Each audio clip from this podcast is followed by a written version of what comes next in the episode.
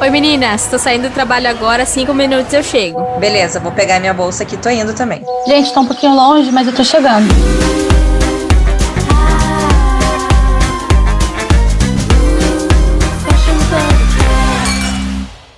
Mais um Fashion Pubcast. Chegamos, nossos pubcasters preferidos. Hoje eu estou aqui com as minhas queridas amigas Renata e Thalassa para a gente conversar mais uma vez sobre o nosso, o nosso assunto preferido, que a gente quase nunca fala aqui nesse podcast, né, meninas? Tudo bom? Oiê. Oi. Gente, olha só, a gente sempre fala sobre moda sustentável, sobre moda circular, sobre como é importante a gente ter consciência do que a gente compra, das escolhas que a gente faz, não só de peças, mas tecidos, enfim, tudo que vocês já estão careca de saber, de ouvir tanto aqui os nossos episódios.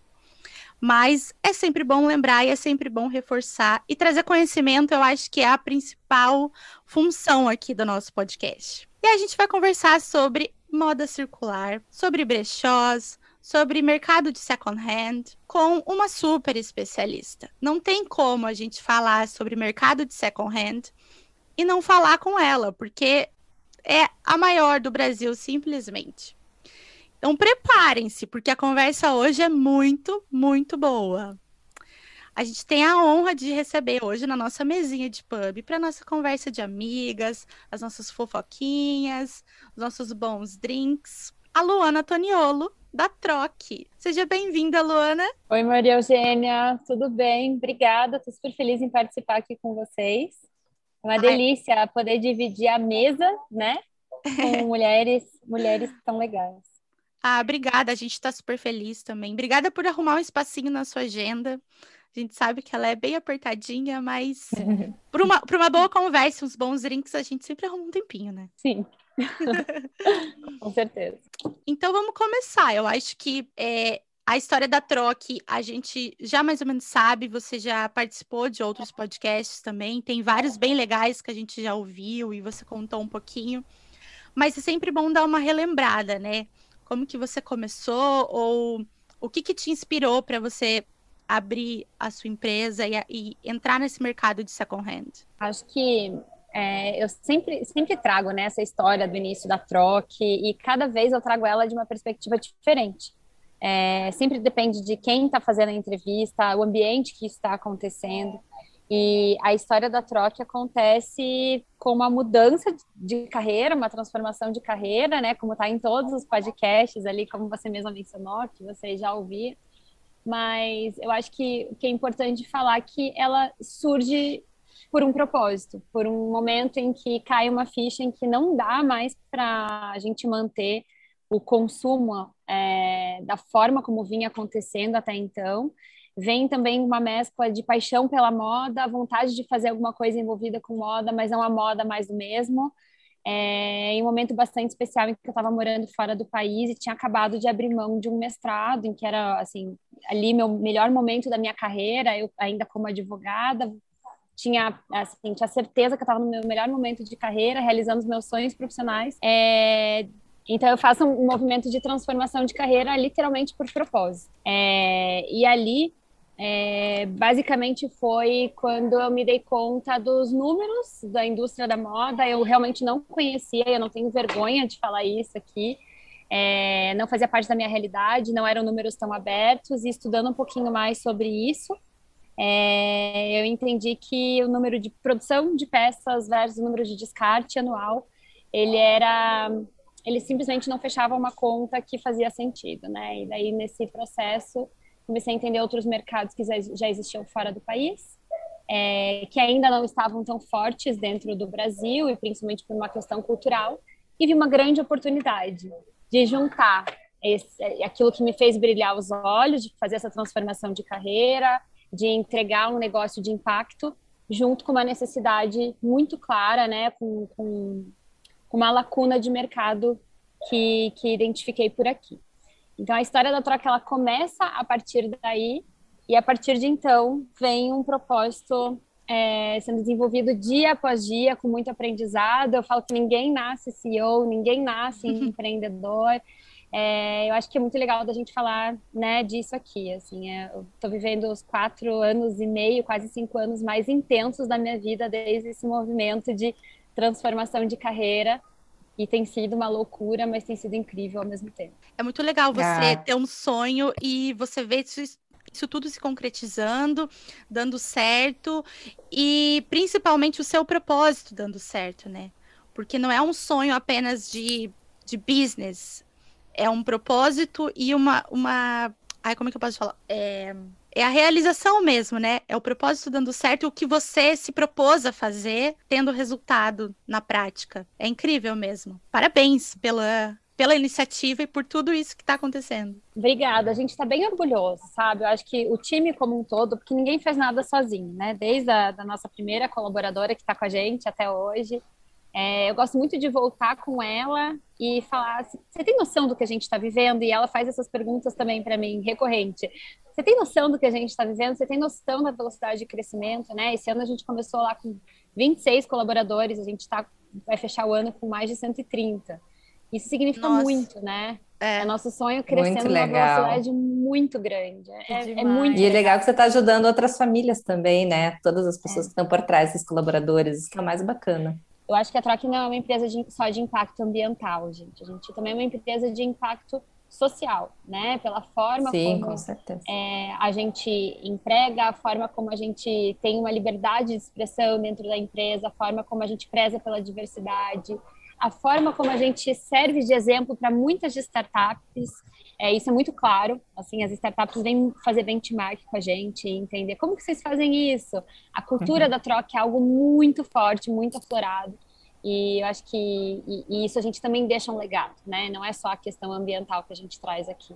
É a forma de fazer vendo pessoas para pessoas, né? Sempre vendo não colaborador como um número também. Enfim, eu estou bem orgulhosa do que a gente vem construindo nesses últimos cinco anos, quase cinco anos. Né? Um parabéns, que a empresa é incrível. E assim, uma curiosidade, conta pra gente como que foi esse comecinho para juntar as peças, você pegou as que você já tinha, juntou com as das amigas, e também como foi criar esse paradigma de brechó, né? Que muita gente tem um preconceito. Sim, a, a nossa história acho que é bem legal, porque é, mostra que a gente começa pequeno, né? E não adianta você quer ser grande, você achar que você é grande e, e, e de certa forma ter uma vaidade. Não, a gente criou um vídeo simples com o pessoal que fez o vídeo do meu casamento. Então, voltamos para o Brasil e a gente falou: olha, a gente precisa chegar em algumas pessoas e entender se as pessoas estão dispostas a vender suas peças, né? É o ovo ou a galinha, tem que ter produtos para oferecer para que as pessoas possam comprar, né? E, e daí ali a gente fez um vídeo com, com, com essa equipe. Falei, olha, gente, a gente tem um dinheiro baixo aqui, será que vocês não conseguem fazer esse vídeo? Eu estava grávida, assim, de eu falo de 30 meses da minha filha, porque ela nasceu dois dias depois, então ela estava super grávida. É, chamei algumas amigas carismáticas. E, e eu falei, gente. ênfase para carismáticas, né? Carismáticas. E esse vídeo tá no YouTube. Depois eu posso compartilhar com vocês, amigas. Ai, manda Ai, pra gente colocar no link. A gente coloca no link. É muito legal. Legal que todas elas são compradoras e vendedoras da Troque hoje, né? Então, como fez sentido. Só que naquele momento, vamos pensar que elas, apesar de carismáticas, elas não eram atrizes, né? Para fazer um vídeo institucional, um vídeo de, de para apresentar uma empresa. E naquele momento, o que, que eu fiz? Eu chamei essas amigas, eu tinha uma poltrona de amamentação e um fundo branco, que era o futuro quarto da minha filha, que estava ali prestes a nascer. A gente posicionou uma câmera e fez alguns takes dessas minhas amigas falando algumas frases. Eu precisava de frases tipo, claro, eu acho maravilhoso, hahaha, tipo, super natural, né? Então eu falava ah, assim. Que engraçado! Quanto que você. As perguntas eram tipo, você. Você estaria disposta a vender suas peças, né? As roupas do seu guarda-roupa? A gente precisava de uma resposta franca, tipo, genuína, claro, e uma risada, nossa, acharia ótimo. Tipo, era uma propaganda ali, né? Tipo, verdadeira. E nesse caso eu perguntava: você gosta de chocolate? Tipo, eram perguntas que não faziam sentido nenhum, mas eu precisava de uma naturalidade delas. Então, os bastidores eles foram muito divertidos. É, e, e, as respostas, elas, elas, elas são leves, assim, acho que é, é, muito claro isso nesse vídeo. Depois eu vou mandar, vocês vão entender. E essas amigas, elas, elas responderam que, ah, seria ótimo, quantos por cento você acha que você usa do seu guarda-roupa? E essa pergunta foi, assim, muito é, do momento, e elas, sei lá, 30%, 80%, e a gente já tinha a resposta, que as pessoas só usam de 20% a 30%. Então a gente fez um vídeo ali bem caseirão, mas que não foi tão caseiro, porque a gente teve a ajuda da Olhares, que foi quem produziu o vídeo do casamento e, e foi nosso parceiro. E a gente preparou um texto e começou a jogar nos grupos de WhatsApp. Só que assim, foi pro grupo dos avós, dos tios, não, não, aqueles grupos de família, depois para grupos de alguns amigos. E isso, gente, é, daí quando você tem de fato um problema, né, de verdade, e a gente sempre fala muito sobre isso, né? Quando você vai começar um negócio, é importante que você tenha um problema de verdade para ser solucionado, porque senão o teu negócio não faz sentido. Já existe, né? Outras pessoas já estão resolvendo aquele problema e você não tem razão de existir. E como de fato existia um problema para ser solucionado, esse vídeo viralizou. E o vídeo com o textinho. E nesse texto a gente falava assim: estamos começando um novo negócio e vamos começar a receber peças no endereço tal. Se você tiver peças que você não usa mais no seu guarda-roupa, mulheres, né? A gente é infantil e, não, e masculino a gente ainda não tem. Então, mulheres que querem desapegar de suas peças, mandem para o endereço tal. E mandamos para nossa casa. Maria Júlia, minha primeira filha, estava na véspera de nascer. E, gente, foi assim a coisa mais louca que a gente fez na nossa vida, porque Maria Júlia tinha 40 dias e minha casa tinha virado um brechó. Mas um brechó, é... eu até quero Deus. algumas fotos, porque imagine, né? Começou a chegar. E daí, a minha casa, minha sala virou um brechó. O meu, eu tinha um quarto a mais que veio a ser do segundo filho, mas virou um brechó também. A portaria virou um brechó, o salão de festas virou um brechó. A gente teve problemas no condomínio, porque não parava de chegar sacola na portaria, era interfone o dia inteiro. E foi uma loucura. Mas ali a gente falou, deu certo. As pessoas têm esse problema e essas malas estavam às vezes paradas há um ano na casa das pessoas. Elas limpavam o guarda-roupa e deixavam lá. A gente abria, às vezes tinha aquele cheiro de guardado, é. sabe? Eu ainda lavava na minha casa, e recém-nascido, e, e maior bafafá. No puerpério. Nossa senhora. Foi puxado. Guerreira, hein? Você é exemplo, conseguiu dar conta de tudo isso. E não sei se eu dei conta ali, um baby blues rolando, estresse rolando, a gente não precisa dar, né? Foi, foi tenso, foi bem tenso. Eu me perguntava, gente, sério, não sei o que, eu fui inventar, mas eu acreditava tanto. E naquele momento a gente já tinha, no caso eu tinha, eu trabalhava no escritório, tinha um escritório de advocacia, já tinha saído do escritório, meu marido já tinha falado para a família, oh, não trabalho mais com vocês, vamos abrir um brechó. Já estava tão caótico que as pessoas, vocês estão loucos, uma criança nascendo e vocês largando os empregos para abrir um brechó, não tão difundido naquele momento, né? Vamos pensar que o ano era 2016, parece que normal, mas não, gente, a questão de second hand, é, economia circular, ela está florando dia a dia, né? Não é, é, ano a ano, mas dia a dia. A pandemia deu um boom. Então, naquele momento, as pessoas falam assim: para quê? Você voltou de Harvard, você voltou de, do MIT, será que vocês não podem trabalhar numa multinacional, né? E foi isso mesmo. Eu acho que é, uma, é, uma, é um pensamento da sociedade como um todo, né? Para quê? E ele fala, não, a gente vai revolucionar o mercado da moda, a gente tem muito certo, porque a gente tem começo, então deixa a gente trabalhar. E com um filho pequeno e tudo mais, e nesse caso a gente começou com esse vídeo caseirão, com o texto e um, um textinho viralizando aí nos grupos. Ô Lu, a gente, eu já ouvi você falando em outros lugares que você recebeu uma mala milionária. A gente aqui, a gente é fofoqueira, a gente quer saber de quem que era essa mala. Ai, gente. Não pode falar? Aqui. Não, porque ela é super vendedora da troca, ela é super discreta. Ela é super discreta, mas, mas ouve. Foi o momento em que eu abri, eu falei, caramba, e agora? A gente não pode abrir. Aí, né, como as coisas avançaram, a gente conseguiu é, emprestar do apartamento da frente do nosso, só que ele estava no bruto. Então, a gente começou a colocar algumas peças ali, mas a hora que eu abri aquela mala milionária, eu falei, não, essa mala no, não pode ficar aqui. No contrapiso, assim, né? tipo, essa vai não. pro meu quarto, vai é. ficar lá. Guardada no cofre. as roupas e põe essas, né? ah, eu lembro que eu comecei a somar quanto que seria o valor daquela mala. Eu, ali eu entrei em parafuso, eu falei, vamos para uma sala comercial hoje. Daí a gente foi que atrás, questão de alguns dias. agora, Não, é agora muito legal ouvir você falar, porque a gente que empreende, a gente às vezes tem essa mania de achar, não, eu preciso sair daqui, eu preciso de um lugar maior, não, não. não você precisa esperar crescer para daí realmente dar esse passo, né? Porque querendo ou não, uma sala comercial é um custo fixo, né? Exatamente. Empresa. Então, é, eu acho que a gente foi para uma sala de 30 metros quadrados. Quando a gente se mudou, já estava apertado. Daí a gente foi reunir todas as peças, a gente já estava apertado, era roupa nas costas e, e, assim, no computador com a roupa nas costas. Questão de Nossa, insalubridade. sei bem como é isso. insalubridade é ótimo. E, e, mas o giro era grande, você já vendia bastante. Não, não, porque a gente se mudou em outubro, o site foi lançado em dezembro. A gente ainda não tinha ah. venda acontecendo. Ah. Mas a gente estava com. Vocês estavam reunindo para poder começar. Fazer fazer é que para começar, imagine cadastrar né? todos os produtos, né? É muito tempo.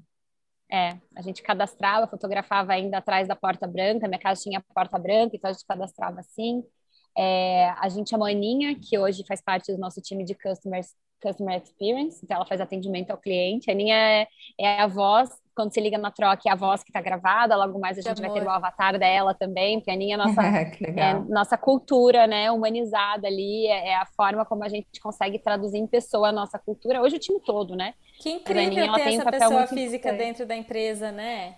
Sim. Nossa, e a Aninha, ela, a Aninha era presidente do fã-clube da banda do meu marido, da ex-banda, né, porque acabou há muitos anos, mas é uma, é uma relação de muito tempo que a gente tem. Uhum, e daí, daí ela acabou, tinha se formado, ela falou, preciso trabalhar, você tem algum, algum lugar para mim indicado? Eu falei, olha, Aninha, sinceramente, eu tenho um trabalho aqui, ela tinha se formado em letras, eu preciso de alguém para me ajudar a cadastrar. O salário é muito ruim, talvez só dê para pagar teu transporte, mas é um sonho e se você acreditar, você vai crescer. Você acredita? Ela falou, eu acredito. Ela passava as tardes comendo bolacha lá em casa, assim, era, era a vida dela. E a, bichinha é muito boa e ela tem crescido e é muito legal de acompanhar esse crescimento dela. Assim, ela, ela é muito importante para a empresa. E todo legal. mundo entende o papel da Aninha, ela é nosso patrimônio histórico que a gente fala. que demais. Que, que legal, nossa. A gente já começa a sentir a emoção por você falar só dessa, dessa primeira colaboradora, né? Aí, como a gente fala sobre sustentabilidade, que você tem que é, incentivar os seus colaboradores e prestigiar, é, é isso, é isso que a gente está falando, sempre.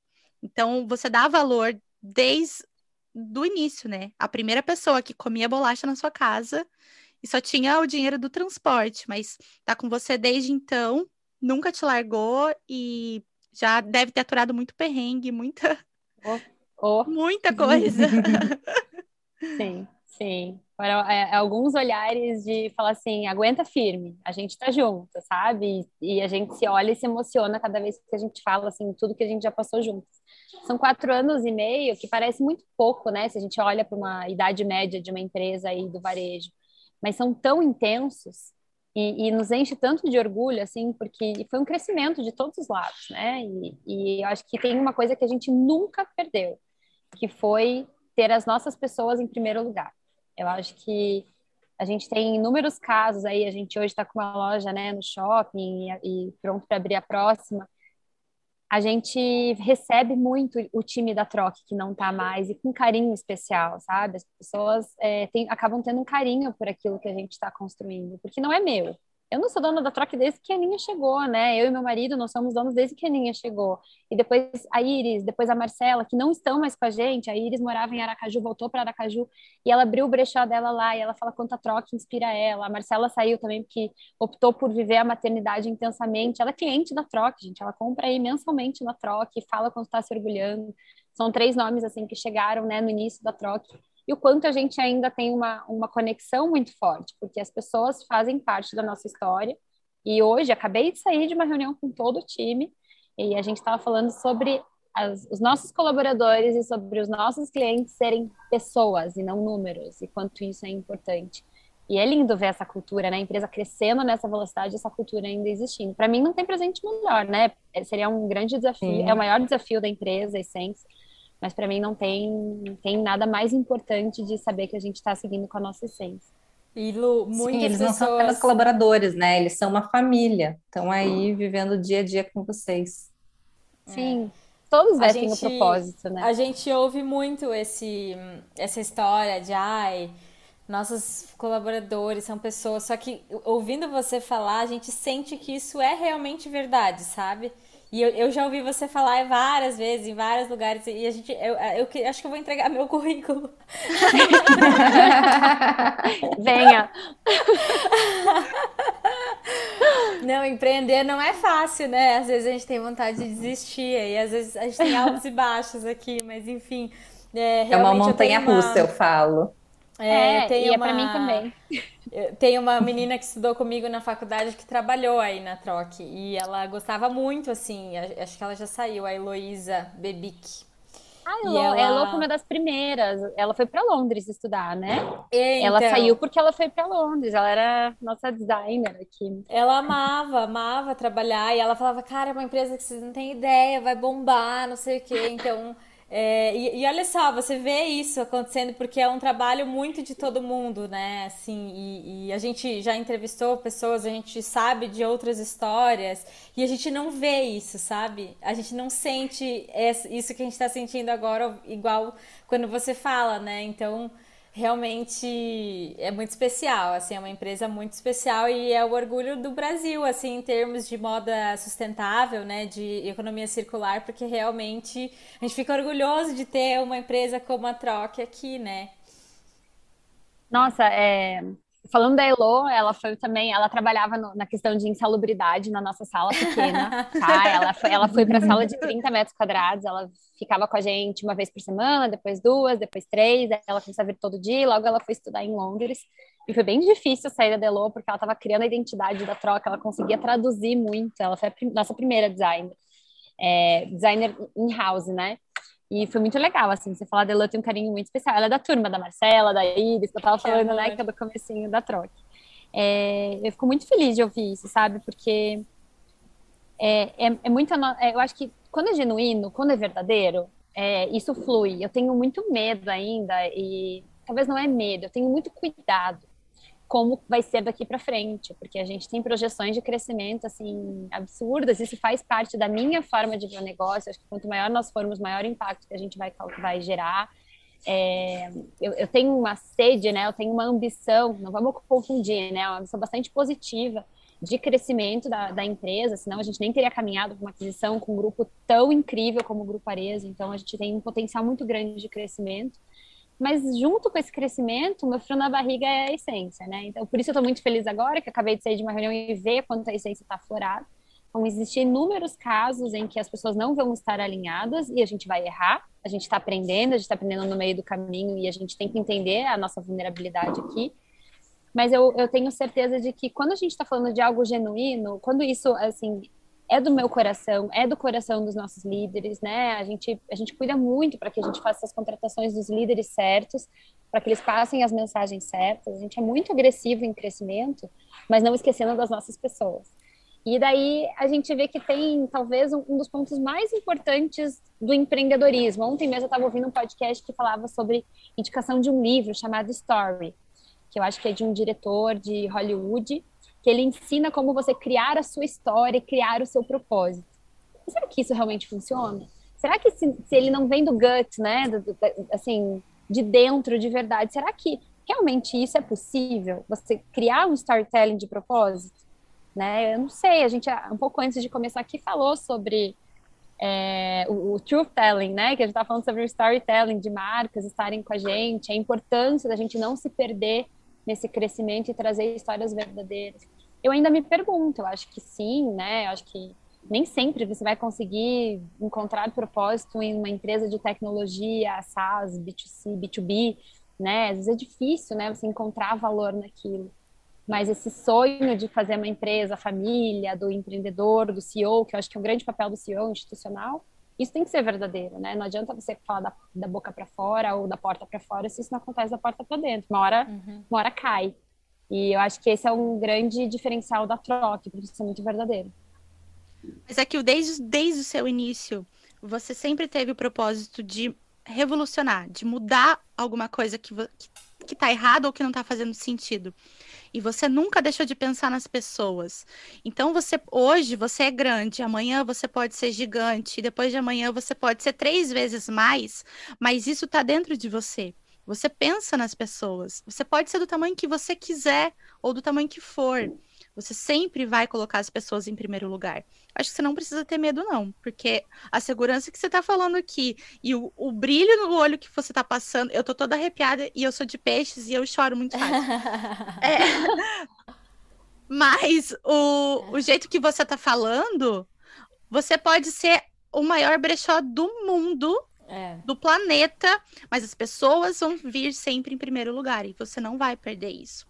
Por mais que porque a gente sabe que quando é, a empresa é adquirida por um grupo grande, tem muitos acionistas, a pressão por números fica muito forte, né?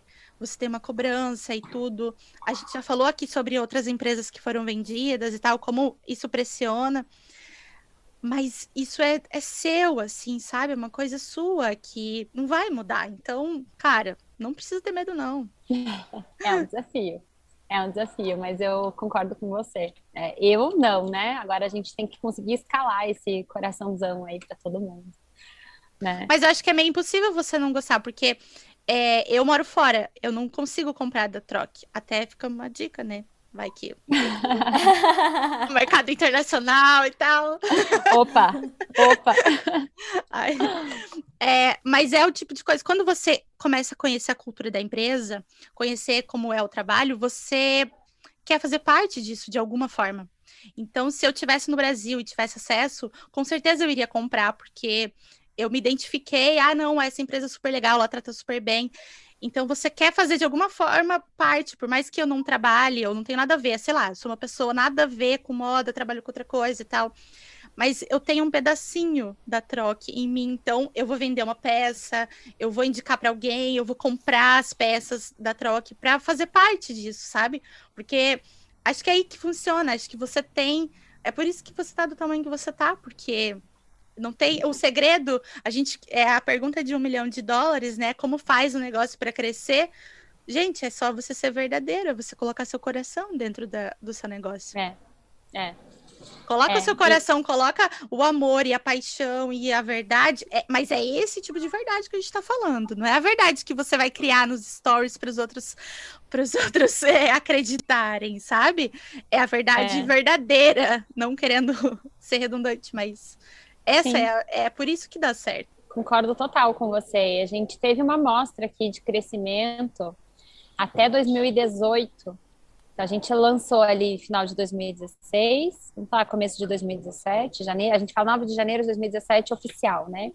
Daí a gente cresce até 2018, começo de 2019, sem fazer um investimento em mídia paga, né? Mídia paga, vamos falar em, em ads, né? Google, uhum. Face, etc. Um crescimento orgânico boca a boca. E sempre foi muito com o uso do Instagram mostrando os nossos bastidores. Era eu e a Aninha lá fazendo o tal do bumerangue, uma época ainda que o, que o Instagram entregava muito mais, né? O algoritmo era nosso parceiraço, a gente chegava a falar uma base, sei lá, de 100 mil seguidores, que também foi crescendo organicamente. A gente chegou a entregar para 20, 30 mil pessoas. Lembra como era assim, gente? Lembra quando a gente tinha uma visualização muito alta? Era uma coisa maluca. Era uma vez passado? Era uma vez. os dinossauros, né? É, como os egípcios faziam. Que não como, existe é, mais. É como os egípcios faziam, né? Nessa época. Tipo isso. É, naquela época dos primórdios, a gente tinha uma entrega muito grande de, de conteúdo. E se era relevante, de fato, as pessoas todos os dias acessavam o nosso Instagram para ver ao meio-dia as novidades. Era um volume muito menor, né? Hoje a gente tem milhares e milhares de peças sendo ativadas por dia, mas era um volume muito menor, mas eu vestia todas, todas as peças e mostrava lá, até grávida do meu segundo filho. Eu lembro que eu mostrava as peças de frente, fazia uma brincadeira, virava de lado, tinha um barrigão, assim, mostrava tudo de frente para mostrar aquelas peças. É, afinal, senão eu ia nichar muito público, né, só para as gestantes. Mas a gente cresceu organicamente com essa, com esse pertencimento da base. As pessoas falam muito, Lu, eu, eu gostava muito quando você mostrava as peças, vestia, quando você mostrava os bastidores. E tá aí, né? Acho que isso, o nosso crescimento foi com base nisso, nessa verdade que a gente transparecia, essa essa aderência do público no second hand. A gente chegou a ter um momento de 90% da nossa base que nunca tinha comprado second hand. Nunca Nossa. tinha comprado roupa usada e a primeira experiência era com a troca. Então, a gente fazia um convencimento orgânico, contando a nossa história verdadeira e aquela aproximação diária. Meu marido falava, eu estava falando para vocês, meu marido falava, você tem noção que você fala para um estádio de futebol todos os dias? Eu falava, não, e nem quero saber. Sabe, eu falo as minhas besteiras aqui, sem tanta responsabilidade, né? Eu falava do meu jeito, mostrava as peças, dava minhas dicas de moda como se eu estivesse dando para as minhas amigas ali. E funcionava super bem. Eu acho que é isso, isso que você está falando. Ela transparecia a nossa verdade, transparece ainda, mas lógico que né, agora é outra escala, é outro tipo de conteúdo. É, era nosso principal canal de receita. E ainda é isso, né? Os, as empresas que estão começando, cara, pega o celular, põe a cara, se você acredita no seu negócio, fala. Claro que eu morria de vergonha de várias pessoas que iam assistir, gente. Eu, eu fazia, eu brinco que era até ah, vocês estão pedindo para ver blusinha. Ninguém estava pedindo para ver blusinha, mas eu E qual é o problema? E se minha mãe tivesse? E daí, né? Então, acho que foi muito especial, assim, a gente, é, eu, eu, assumi essa frente de comunicação e a troca virou muito Lu, né? E tem, eu sempre achei que isso é um ciclo que precisaria encerrar o quanto antes, mas eu amadureci, entendi que não, que a Lu é Lu, que, que a troca é Lu, que a, a, a troca é Troca Team, né? Que a gente traz muito no nosso time, que são nossos trockers. É, e isso só vai crescendo, são as influencers que falam, são outras pessoas, nossos clientes que falam, as nossas troc lovers que falam de troque. Só vai crescendo, eu não preciso deixar de ser troque também. Então fica aí a dica para empreendedoras. Aí que tá, né? As pessoas querem ver toda essa essência, todo esse começo. E como você falou, cresceu, você já não consegue mais mostrar todos os bastidores toda hora, você aparecendo mostrando os looks, mas a gente vê no teu Instagram. Então, uhum. né, quem não está vendo na troca, com certeza segue o teu pessoal também e acaba vendo ali você mostrando os teus looks do teu dia a dia, que também é legal, o pessoal quer ver, e um pouco dos bastidores da troca. E a gente, né, eu e a Thalassa, que temos marcas, a gente sabe o quanto é difícil aparecer, falar, mostrar para os outros. Eu lembro que no começo eu gravava, daí mostrava para os meus pais. E aí, o que vocês acharam? Meu pai, ah, a luz tá ruim, não sei o quê. Não, não, não. não. Eu, tá, mas eu tenho que postar, não sei o quê. Eu não vou conseguir achar tudo perfeito nesse começo, né? Vai. Sim. Daí postava aí. Tinha vídeos que eu regravava assim milhões de vezes. Agora tô meio tipo, tá, vai, vai assim, é, seja o que Deus quiser. Eu acho, eu acho que a dica é essa, né, Rê? É, não assista de novo, ah, tem que melhorar. Tá, mas depois que a gente passar dessa fase, né? Eu não assisto de novo, é, não, não fico pedindo opinião de ninguém, porque na época meu marido, ai, por que, que você não coloca não sei o quê? Ai, não, porque daí não é natural, é bem... não é. E no meu, no meu Instagram hoje, eu, eu tenho aquela licença poética, né? Tipo, eu faço o que eu quiser. E, aqui, e eu tenho um público ali, que às vezes não é o mesmo da troca. No da troca, a gente já tem mais uma responsabilidade de posicionamento, tem todo um cronograma, que no final agrada uma parte, né? Porque é, é toda uma questão de varejo, como, como o varejo está se comunicando, mas no meu, acabei de reclamar que não dormi a noite inteira, que meu filho estava me chutando, e isso conquista o público que eu estou falando ali. Eu acho que é isso aí. Não, não assista de novo, vai lá e fala o que você tem vontade de falar. Cuidado, né? Lógico, né? Sem, sem passar dos limites. Mas quanto mais essência for, mais conquista, principalmente no começo da marca. Eu ia dizer que eu tô eu quietinha porque eu tô no site da Troque. Enquanto Onde a gente tá gravando aqui, ela tá fazendo umas comprinhas. Ah, eu também vou acessar a wishlist. e se você e se você estiver ouvindo esse podcast, tudo bem, você pode ouvir pelo Spotify, pela Amazon, pela Apple, mas vai lá, dá uma olhadinha, porque sempre tem um monte de coisa. Alguma coisa você vai gostar. E com certeza Não, alguma muitas. coisa. E alguma coisa do seu guarda-roupa você tem para vender também, né? Porque como a Luana falou, a gente só usa acho que 20 ou 30%, né? Das peças. É, a gente usa de 20 a 30%. De resto, a gente pode ter certeza, se vocês abrirem o guarda-roupa de vocês, vocês vão fazer assim, com a cabeça, assim. A Lu falou, é verdade. É, aquilo que você não usa mais de um ano, desista. Já passaram quatro estações e você não vai usar de volta, não faz mais sentido. A partir do momento que você começa a vender, você fala, uau, né? Eu fiz um dinheiro, tenho um ativo no meu guarda-roupa, fiz um dinheiro, é, e daí você tem uma licença para poder comprar de volta, então você faz essa circularidade acontecer, você tira aquilo que estava parado. O que a gente promove é isso, né? Sair dessa economia linear, né? Você consome uma vez e daí descarta ou acumula, os guarda-roupas estão cheios de peças, não dá para manter, não dá para continuar com isso. E outra pessoa poderia estar comprando a sua peça ao invés de estar comprando uma nova, né? Nessa história toda, a troca já economizou mais de 600 milhões de litros de água fazendo esse comparativo versus peças novas que seriam compradas, foram compradas usadas, a gente já impactou em 600 milhões de litros de água, que é assim, sensacional, né, gente? Nossa, então, vamos fazer. Não, e sabe o que, que eu acho pior? Que esse 70% que está parado no teu guarda-roupa, que você não está usando, ele vai estragar. Então, o momento que você for tirar para pensar em doar ou para vender, você vai ver, vai estar tá descascando, embolorou, vai ter algum problema que você não vai conseguir se desfazer dessa peça, né? A não ser jogar fora. E vai ser pior ainda. Se você mora no sul do Brasil, com certeza vai estar tá com um bolorzinho ali, mofadinho. É, se você mora... No meu caso, eu saí de Curitiba que sempre mofava e aí eu troquei seis por meia dúzia, porque eu vim morar em Londres e continua é. igual. Então vai. Tá em casa. É, vai mofar igual, assim. Mas é um mercado que está super acelerado, né? Eu vejo aqui, por exemplo, a cultura é bem forte. De aqui chama-se vintage, vintage shop, né? Uhum. Tem, na verdade, tem dois, dois ou três é, nomes e tem e tem vários, tipo, bre, vamos falar brechó porque eu acho que fica mais fácil de entender, mas Sim. tem o brechó de roupa, tem o brechó de móveis, tem o brechó de decoração para casa, tem todos esses tipos e tem as, as charity shops, né, que são as são brechós que são para uma finalidade filantrópica. Então uhum. você vai, compra e eles destinam o lucro para alguma entidade ou é, instituição do coração, doenças do coração, câncer, câncer de mama, câncer infantil. Essas charity shops, elas têm em todos os bairros. São pequenininhas, tem grandes, tem pequenas, tem de vários tamanhos. E aí tem os próprios vintage shops mesmo, de roupa, que daí tem os de luxo, tem os tem um só com roupas para performance, tipo fantasias, para você fazer shows. Sim, tudo que é, é acumulado descartado de alguma forma, né? É, tem uma infinidade, assim.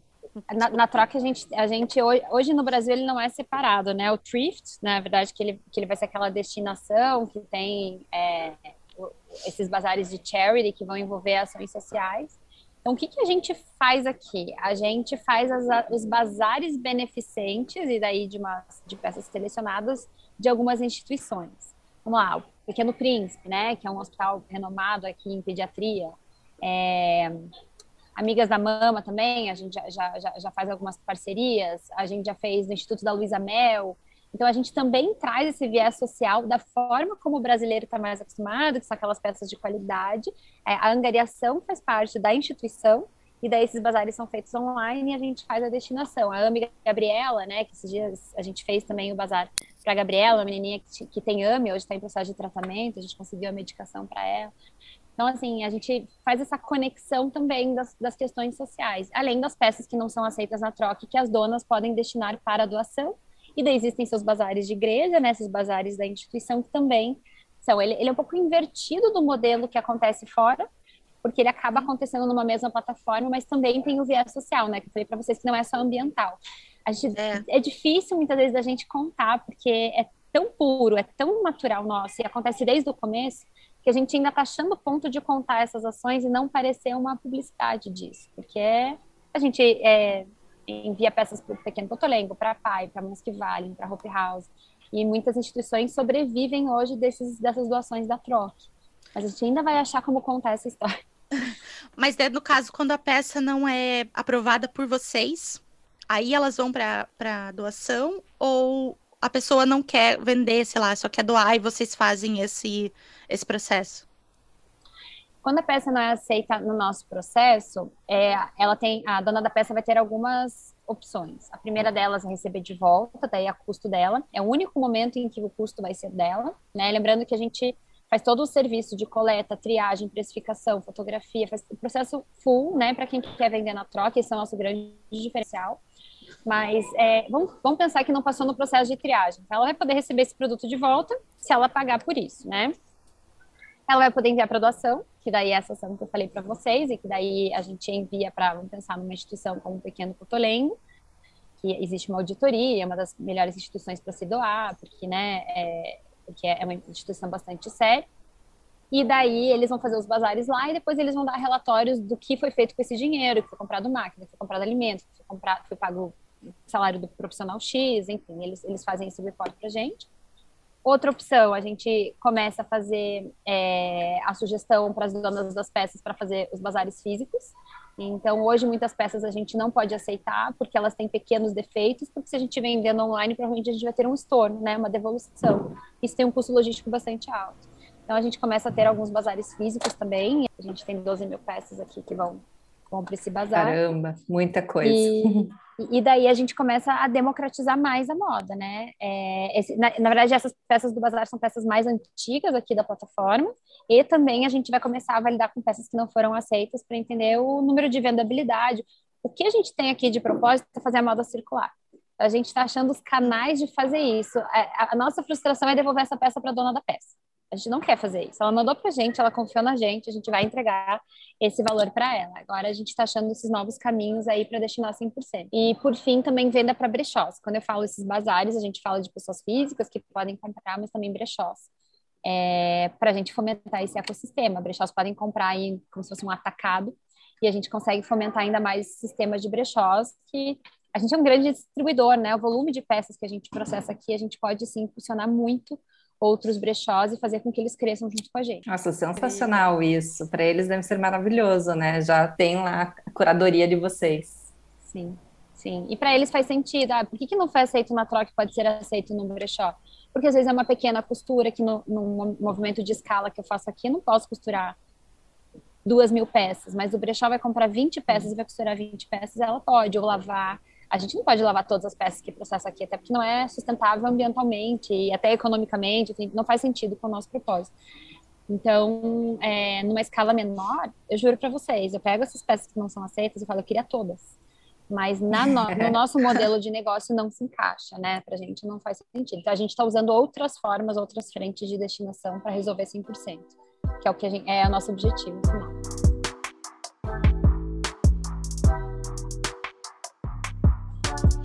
E Lu, é, você trabalha com muita roupa, não tem como a gente não associar moda com isso, porque é roupa e a gente fala muito de modismo, é, algumas pessoas confundem até com tendências e tudo.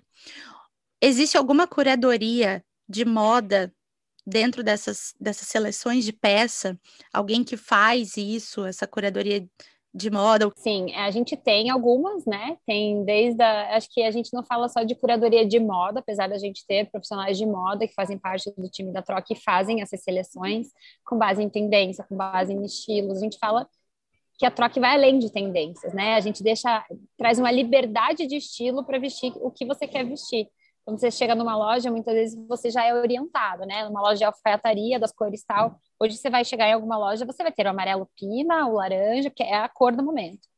Tá, na troca você tem todas as cores, todos os momentos. Inclusive, se você quiser estar na tendência, você vai encontrar peças dessas cores que estão na moda. É legal, né? Tipo, se você pode comprar de brechó, você pode estar na moda. E se você não quiser estar na moda, que é essa, essa ditada moda, você também vai comprar verde, né? O neon. Neon tá super em alta. Você não quer usar neon. Então tá, você vai achar na troca mais de 40 mil peças aí para você escolher o que você quer. Mas a gente trabalha sim com o nosso time é, tem, a gente tem alguns especialistas em moda, também no nosso time de marketing, que faz essas seleções especiais. As seleções da loja eu fiz no primeiro momento, na Flash Pop-Up, individualmente cada peça, para a gente validar.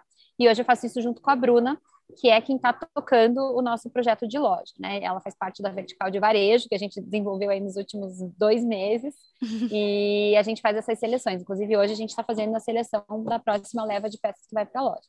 Ela, ela é, é, ainda, imagine, né? As pessoas pensam, nossa, negócio é tão grande. Mas é, o cuidado e o carinho é o que fazem crescer. Então a gente ainda seleciona, ai, Bruce, será que essa calça, será que aquela blusa? É um volume grande de venda, mas ainda o que faz a diferença são os, a qualidade dos produtos e, e, a seleção dos produtos que vão estar na loja. Então isso a gente ainda faz. E eu assumo assim, eu amo fazer isso. Eu adoro fazer curadoria, escolhas da Lu. As meninas falam, Lu, tem que atualizar suas escolhas, porque já tem uma semana. Eu amo fazer isso tem uma coisa que eu não gosto de terceirizar, é isso. Tipo, é muito pessoal, sabe? E, enfim, é uma delícia, né, gente, trabalhar com moda. Ah, é. eu amo. eu também. Ô Lu, e me diz uma coisa, teu marido tá aí ainda, trabalha aí também. São, vocês dois trabalham todos os dias na troque. Não, desde 2018 a gente tomou a decisão de que um dos dois ficaria na gestão e outro não estaria, até e sem problema nenhum em falar, né? Eu acho que foram anos muito intensos, foram dois anos a gente trabalhando junto. Ele foi o melhor sócio que eu poderia ter, que é daquilo de se olhar, saber o que está acontecendo, dividir muito a bola, um ajudar muito o outro.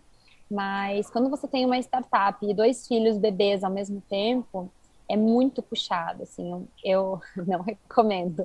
E tudo bem, né? A gente dá risada disso. Eu não recomendo porque eu acordava, meu filho tinha 10 dias. Eu lembro que um dia acordei para amamentar e eu olhei para ele e falei: Você mandou aquele e-mail? Ele Putz, esqueci. Eu falei: Ai, você esqueceu aquele e-mail, vamos fazer aquele e-mail agora. A gente falou: Opa, peraí. A gente tem um plano muito mais importante do que qualquer negócio, qualquer propósito, que a nossa família.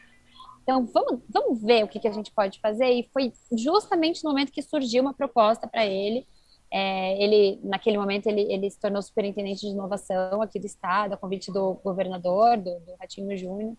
E hoje ele está felizaço numa outra empresa, numa startup dele também, em que ele é sócio. É, daí é uma empresa que envolve, de certa forma, sustentabilidade também, mas ele segue um caminho diferente, mas ele vive troque, né? A troque faz parte da nossa vida, é nosso primeiro filho. Então ele acompanha, ele vibra, é nosso primeiro filho. Até hoje, é, tá, tá no, no, histórico dele, né? Ele fundou a troca, é. ele estruturou a troca. Sem ele, a gente não teria estruturado a troca de forma Eu alguma. Eu imagino também que qualquer decisão importante que você tenha que fazer antes, você conversa muitas noites com ele, né? E a minha Muita sorte de ter é. Sim, e a minha sorte de, de falar assim, e agora? Vamos tomar uma decisão, que é nossa, né? Eu sou a única sócia no papel, né? Eu com Arezo, mas é nossa, é nossa vida, é nossa história, é... E sem dúvida nenhuma, ele tem skills muito complementares aos meus, e ele me desenvolveu muito. Um dia lá atrás ele era CEO, e um dia ele falou: Você tem que ser CEO. Eu falei: Você tá louco? Imagina, meu negócio é vender, eu adoro vender, né? Meu negócio é vender. E, e ele falou: Não, eu, eu, acho que você tem que ser CEO. E lá atrás eu fiquei brava com ele. Eu falei: Você quer me trazer? Imagina, eu tenho um filho aqui de 20 dias, outra filha de dois anos. Nunca que eu vou conseguir fazer tudo isso ao mesmo tempo. E ele sempre foi meu maior fã e, incentivador, assim. E acho que se a gente está aqui é porque ele está lá atrás. Ele está nos bastidores hoje fazendo. Que demais. Fazendo, é segurando. A retaguarda segurando ali, né? A retaguarda dele, toda dele. E como que foi com o Grupo Arezo, assim? A gente viu muita coisa na internet, muitas, enfim, muitas novidades, mas eu imagino que deve ter sido um processo longo, assim, de conversa, né? De conversas, reuniões, até fechar, ou foi rápido? É, foi um processo rápido, acho que por um processo de aquisição, mas ele foi muito intenso. É, no primeiro momento, a gente identificou uma oportunidade de prestar um serviço de circularidade para o grupo. A gente já estava prestando um serviço para a reserva, para o grupo reserva, oportunizando que a reserva pudesse se responsabilizar pelo pós-consumo dos seus clientes, né? Então, devolva suas peças que você não usa mais e te dou um crédito para comprar uma nova. E daí, quando eu fiquei sabendo que a Arezo também gostaria de fazer dentro de casa alguma coisa assim, eu falei, puxa, dá uma chance para a gente prestar um serviço, nosso time está pronto para fazer isso. Gente, um time de 20 pessoas e a gente fez tudo desligamentos. Estamos super estruturados para fazer isso, imagine, né? E foi nesse momento que eu desenvolvi ali, entendi que eu tinha um papel de liderança muito forte, que eu juntei time. Falei, galera, é seguinte, a gente, vai prestar um, a gente já está prestando serviço para reserva, agora a gente vai prestar um para Arezo, para o grupo Arezo. É, vocês confiam em mim? E todos ali, e, e que todos estão na empresa hoje, falam, a gente confia deve estar bem louca, mas a gente confia, né? A gente já está aqui até aqui com você, então vamos lá. E foi muito legal, porque desde a prim da primeira reunião, eu não sabia, o pessoal de aquisições já estava participando, então querendo conhecer um pouquinho mais sobre o CPF, que o Alexandre fala tanto, né? Ele sempre fala sobre aquisição de CPF. E eles sempre falam, né, que viram aquele brilho no olho, viram a vontade de fazer acontecer. E a gente eu recebi num primeiro momento uma proposta ali, ah, não, a gente quer fazer aquisição da troca. Ah, gente, estão louco, imagina, a gente ia fazer uma rodada de investimento. Falei, a gente tá vendo, esse momento a gente tá vendo, e até fiquei brava naquele momento. E foi, foi, até engraçado, né? Hoje a gente até criou uma relação de amizade muito próxima, porque a gente hoje, né, somos sócios muito próximos e tudo mais. Mas naquele momento eu, eu achei um desaforo falar em aquisição de troca. Poxa, era, eu troco meu primeiro filho, quando eu adquiri um filho. E com o amadurecimento ali dessa pauta, eu falei, cara, será que não é a forma mais rápida da gente avançar nesse aculturamento do second hand no Brasil do que ficar sozinho, gritando, levantando faixas, bandeiras e falando para as pessoas aderirem? E foi quando eu entendi a força que um grupo desse tem em aculturar as pessoas falando de moda, né? Imagine a Schultz falando que a moda circular não é uma macro tendência, que é uma realidade. E foi isso que aconteceu, e ali a gente viu muito potencial. E a partir disso, a gente, antes de mais nada, viu alinhamento de valores, né? Acho que você vê os valores da companhia com os valores da troca, dá um match absurdo, e de propósito, né? Então, é, foi muito legal, assim, como a gente encontrou essa energia entre líderes, é, objetivo da companhia, a forma como tudo isso foi conduzido, foi uma questão de dois meses e meio intensos. Eu era advogada, então eu tinha um advogado que fez toda a assessoria, toda essa parte de aquisição, mas eu pude terminar um processo muito segura, né? Porque eu poderia estar fazendo uma assessoria dessa. Então, eu terminei muito segura, com os meus valores ali muito bem colocados, com uma independência de gestão e com os melhores sócios que eu poderia ter, porque o Rony a gente já tinha uma, uma sociedade ali lá atrás. E o Alexandre, é o Alexandre Birman, né, gente? Ele, é, ele é, para mim, assim, os dois maiores, e... dois maiores empreendedores de varejo, Rony e Alexandre. Eu tenho a sorte de ter ele como nossos sócios. Inclusive, eu queria dar a dica aqui para as nossas ouvintes, que tem muitas, muitas Alexandres Birmans nessa, nessa troca, numa olhada rápida ali no meu número, já tinha um monte. Eu tô ferrada, tô ferrada, porque eu sou a centopeia e eu amo. Fica aqui o publi pro, pro Alexandre, como se ele precisasse, né? Mas enfim. oh, sempre, sempre é válido, é isso aí, esse orgânico é ótimo. Então, só para a última perguntinha antes para a gente encerrar, para não pegar, não tomar muito seu tempo, que eu sei que é bem é, bem corrido. Hoje, como que você enxerga o futuro do second hand no Brasil? Você acha que vai crescer? Quer dizer, acha não, né? Você sabe que vai crescer, mas é, qual que é a tua expectativa e qual que é a tua expectativa com a troque? É, eu tenho medo de assustar cada vez que me fazem essa pergunta, mas se eu tivesse falado lá em 2016, eu também assustaria e assustei muita gente, né? Começar pela família e depois, né, eu e o Henrique ainda no momento de fundação da empresa. Quando a gente fala de second hand, a gente está falando de mercado ainda muito pequeno no Brasil, mercado de 7 bi. É, a gente sabe que nos Estados Unidos hoje é um mercado de mais de 30 bilhões de dólares e tem uma estimativa que até 2029 vai ser um mercado de 20 bilhões de dólares. Imaginem que enquanto um varejo tradicional acaba encolhendo até cinco vezes, o mercado de second hand cresce 25 vezes mais. Né? Então, second hand ele, ele, ele já não é mais, mais uma macro tendência, ele é uma realidade, está acontecendo. A pandemia fez, é com todas as infelicidades que a pandemia trouxe, talvez ela tenha trazido e eu gosto de ser otimista, tá? Tem quem não seja, mas eu gosto de ser otimista e ver que a pandemia ela acaba trazendo é, um senso de coletivo, um senso de urgência. A gente vê a COP26, é, acabou de acontecer, né? Lembrando que aqui é, é traduzindo a reunião aí das Nações Unidas em prol das mudanças climáticas. A gente traz um senso de urgência, informações cada vez mais claras, senso de coletivo aflorando, as marcas, e daí a aquisição da troca mostra muito disso, as marcas muito preocupadas com seu posicionamento, todos precisam se, se posicionar em ESG, né? E a gente está falando em I, na, na sigla, Environmental. É, eu acho que a gente precisa ser otimista com relação a esse período que a gente viveu, mas independente disso, a gente já tem projeções muito positivas e estamos vivendo uma era de brechós, um afloramento nas redes sociais, o cool, embora não seja no passo que a gente deseja, tá? É, eu falo que a gente caminhou quatro, quatro anos em quatro meses no momento da pandemia, mas ainda não é no passo que a gente precisa. Então, bate-papos como esse, é, a mídia dá atenção por esse tema, é, uma aquisição como da Troc, uma aquisição como da Renner, que recentemente adquiriu também um second hand, é, tudo isso que coloca o second hand em voga faz com que o nosso processo acelere. Então, não é sozinho, não é a troca sozinha, são algumas plataformas lutando para que seja disseminada essa cultura em que no Brasil ainda não é aflorada. A gente precisa quebrar esses paradigmas de que second hand é só questão de necessidade. Você fala, né, em Londres, é comum, gente. A gente, só que é, é, são, são locais que passaram por por economia de recessão, a gente sabe que é outra cultura, o flea market existe há muitos anos no Brasil não é comum, né? Pelo contrário, tem um culto da vaidade, tem um culto, um culto da, do orgulho, né? De não comprar roupa, de comprar roupas de primeira mão. Ah, se eu puder, eu vou comprar no shopping, né? Tipo, Ainda não é. não é tão cool assim a ponto de eu querer. E tudo bem. E daí vem a troca com uma comunicação cool, fashionista, com Dudu Bertolini como diretor criativo, é, com projetos, né, com, com, com, enfim, várias ações incríveis que a gente vem fazendo para culturar, mas ninguém faz nada sozinho. Então, a estimativa, assim, crescimento de 20 vezes nos próximos anos. A gente já cresceu muito rápido, mas a gente vai crescer mais rápido ainda. A gente se estruturou muito bem esse ano para isso, como eu falei, crescimento do time, crescimento da sede. Mas tudo isso não é um trabalho independente da troca. É um trabalho que todo mundo vai ter que fazer para a gente, de fato, ter um resultado positivo como a gente espera que aconteça.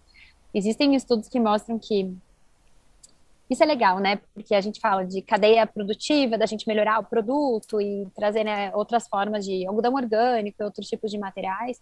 Mas tem estudos que mostram que você reduz a emissão de carbono em 82% quando você compra uma peça usada versus uma nova. Então, ainda a melhor solução para a moda é a reutilização e não uma produção mais consciente a gente não luta contra a produção, porque a moda é comunicação, a moda é tendência, a moda é autoestima, a moda é tudo muito lindo, né? E eu acho que é isso que me fez me apaixonar pela moda.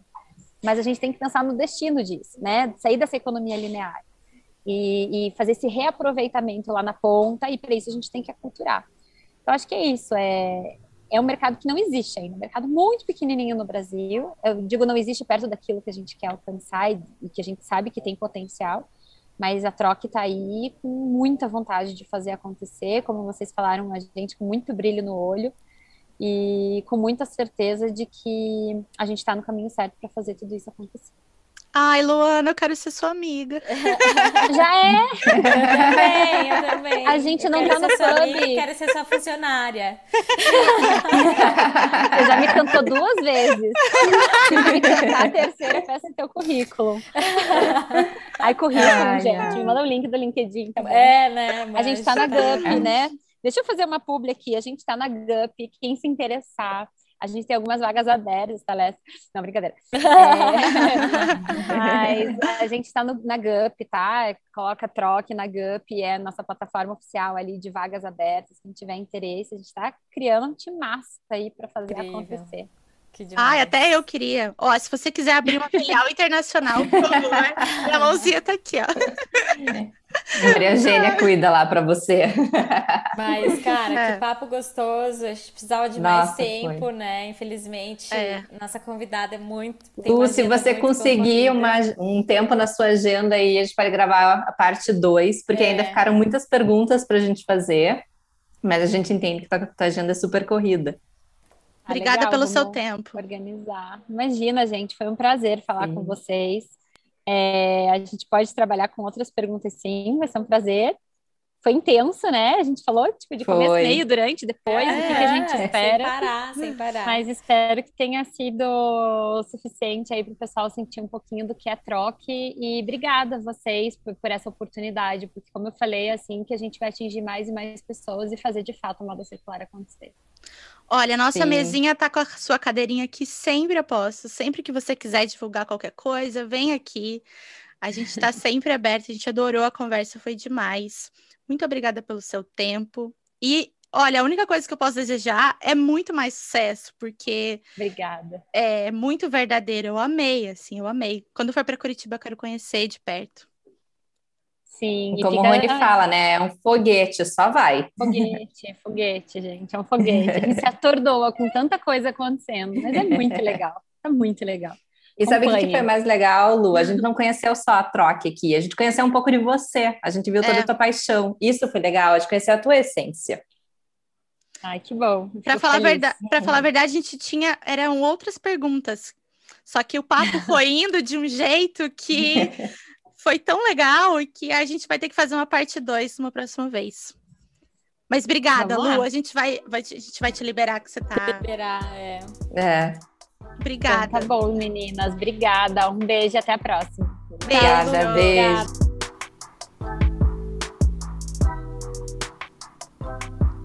Ai, eu amei o episódio de hoje. Tão lindo. Gente, foi muito bom. Uma das melhores conversas. Sem brincadeira. Eu amei, eu amei, amei, amei. E... Ela é incrível, a empresa é incrível. Para quem está ouvindo a gente, tá o Instagram e o site da Troc tá aqui na descrição do episódio. é impossível, acho que se você ainda não conhece, para agora e vai lá conhecer, porque é muito legal.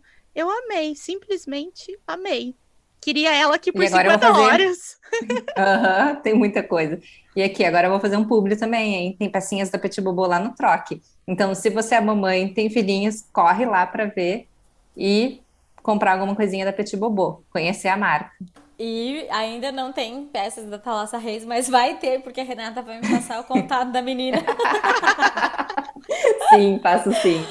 Tá, mas aí quem não, se não tem na troca Thalassa Reis, tem lá no Instagram, arroba Thalassa Reis, também tá aqui na descrição. Tem a cápsula, ela também tá na descrição. Né? Já que vocês não estão fazendo público, eu vou fazer por vocês. Porque amiga é isso, depois, né? Depois amiga é pra isso. Depois a gente só, só faz um pix no cachê. É. é, vou te passar meu pix. Gente, eu amei. Obrigada por terem ouvido. Toda semana a gente tem episódio novo. Segue a gente lá no Instagram, arroba Fashion Podcast. Ah, se você está ouvindo pelo Spotify, aqui embaixo tem uma caixinha de perguntas. Então você pode deixar a sua pergunta sobre mercado de second hand ou é, economia circular, tudo que você quiser saber, que tudo que a gente puder te ajudar, a gente vai te ajudar. É isso, meninas. Eu amei. Eu também. Eu também. Foi sensacional. Foi muito bom. Então a gente volta semana que vem. Beijo, tchau! Beijo! Beijo, tchau!